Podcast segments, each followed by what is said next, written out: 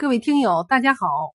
今天给大家讲的是白无常和黑无常的传说故事。白无常和黑无常，人们并称无常二爷，是专门捉拿恶鬼的神。黑无常列入十大阴帅之列，而白无常则笑颜常开，头戴一顶长帽，上有“你也来了”四个字。黑无常一脸凶相。长帽上有“正在捉你”四个字。为什么无常有黑白之分呢？想来有这么几个原因。首先，宗教中的神很多都具有人间性，捉拿恶鬼不能一天到晚只有一个司此职，总得轮个班儿吧？不不然，一个神司此职，长期是受不了的。因此，白天一个，黑夜一个。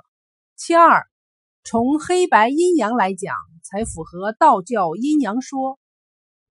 其三，从很多民间传说故事中分析，白无常多为惩治那些不够称的，而黑无常是专拿链子镣铐捉拿恶鬼的。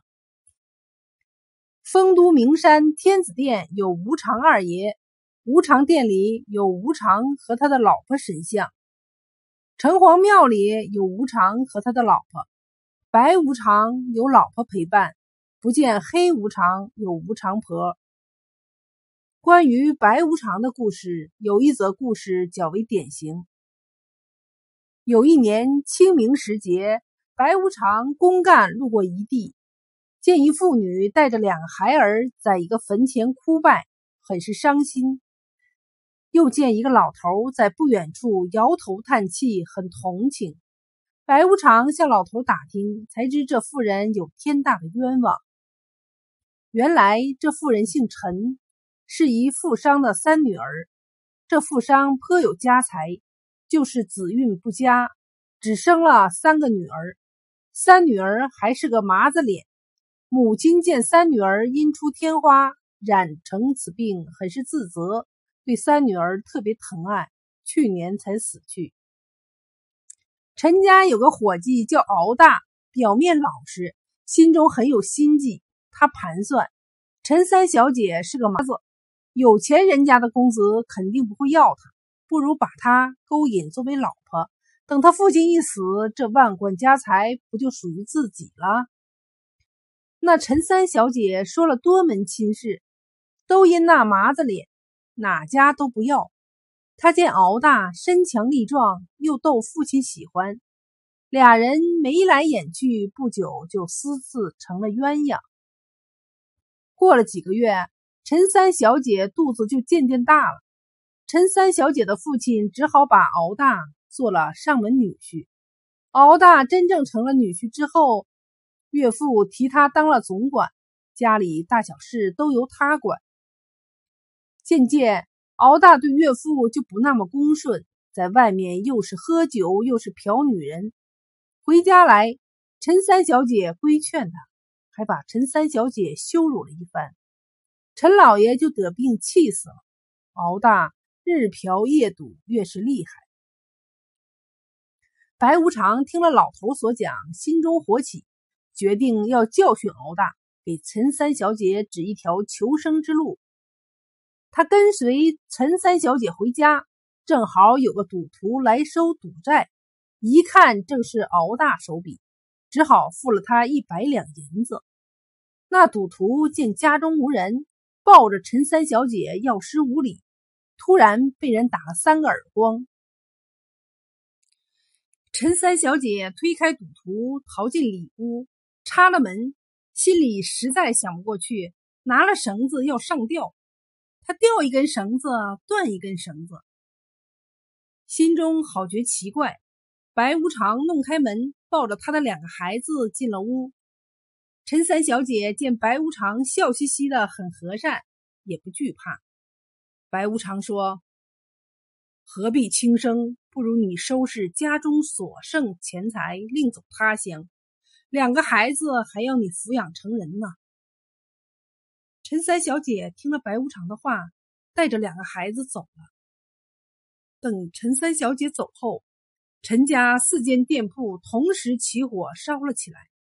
那敖大正在春香院里抱着妓女抽大烟，等他赶回家，家业全都烧了个精光。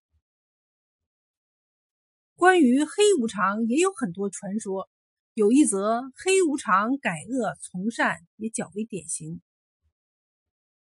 传说从前有两父子。儿子从小好逸恶劳，又抽烟又赌钱，父亲管教儿子就是不听。有一次，儿子赌钱回来输了个精光，父亲失手将儿子打死了。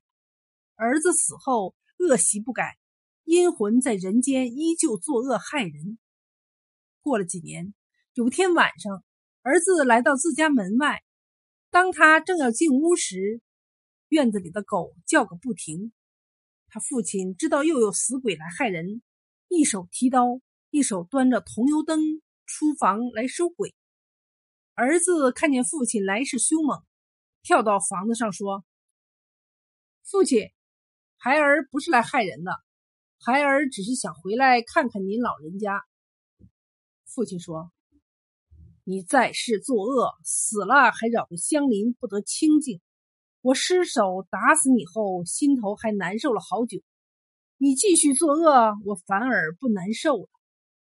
儿子说：“你说的实在有理。”儿子现在已经天良发现，发誓不再作恶，一定改恶从善，来世再来报答你的养育之恩。父亲说：“如此便好，不然为父难见乡亲们。”儿子说：“父亲放心，从此一别，儿子要去受刑吃苦，不会再来看望您老人家。父亲多保重。”从此后，儿子再没来害人，他下十八层地狱受刑去了。在十八层地狱，他受尽了磨难，才懂得了人生的可贵，自己过去干的那些恶事实在有罪。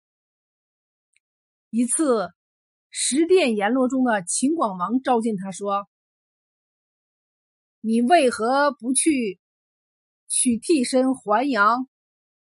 他说：“前世我已做尽遭千人恨万人骂的坏事，走到哪里哪里人都拿刀拿棍的杀我，做恶事实在使人唾骂。我要重新做个好人。”秦广王说。看来你真是个能改恶从善的恶鬼。告诉你，要是你再做三年善鬼，我一定报请阴天子封你一官半职。三年后，十殿阎王又召见了他，说：“这三年里，你果然已改恶从善，做了很多善事。”我已报请阴天子恩准，封你为赏罚司黑无常官职，专司捉拿恶鬼。从那以后，他穿着一身黑麻布衣，半夜出巡各地，明察暗访。行善的他报给阴天子，作恶的报给崔判官，捉拿了很多很多的恶鬼。无常二爷到底是属于道教还是佛教，或是民间信仰，很难说清。这大约是两教融合的产物，因为不论是道教徒还是佛教徒，都信仰这两位神。不过佛庙中供奉的最多。